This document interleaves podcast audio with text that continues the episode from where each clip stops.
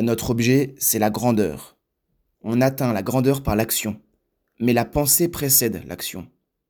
Avant l'ivresse de l'action, l'effroi calcul de l'intelligence, sur l'ordre de la volonté et de l'imagination. Nous cherchons les moyens de la grandeur. Il nous faut reconnaître le terrain sur lequel nous allons agir. La marche vers la grandeur, qui est génératrice de toute la civilisation, pose le problème du chef et celui des élites.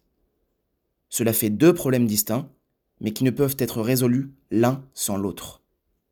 Que le premier soit résolu, si le second ne l'est pas, rien n'est fait. Et réciproquement. Rétrécissez l'expérience à une famille. Supposez un chef de famille qui conçoit la grandeur, qui veut entraîner sa famille.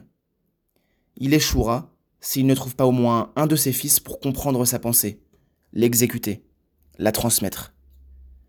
Si tous ses fils sont de pauvres êtres, le père mort, les fils vous abandonnent le champ et l'œuvre est arrêtée. Inversement, supposez une famille avec un chef débile, mais dont les fils conçoivent la grandeur. Les fils se battent, et d'autant plus que chacun a un sens plus vif de la grandeur, et ils vous abandonnent le champ.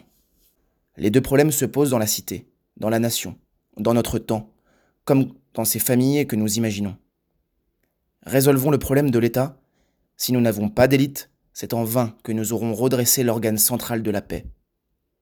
Et si vous ne résolvez que le problème de l'élite, sans résoudre celui de l'État, vous risquez d'augmenter la confusion où nous sommes.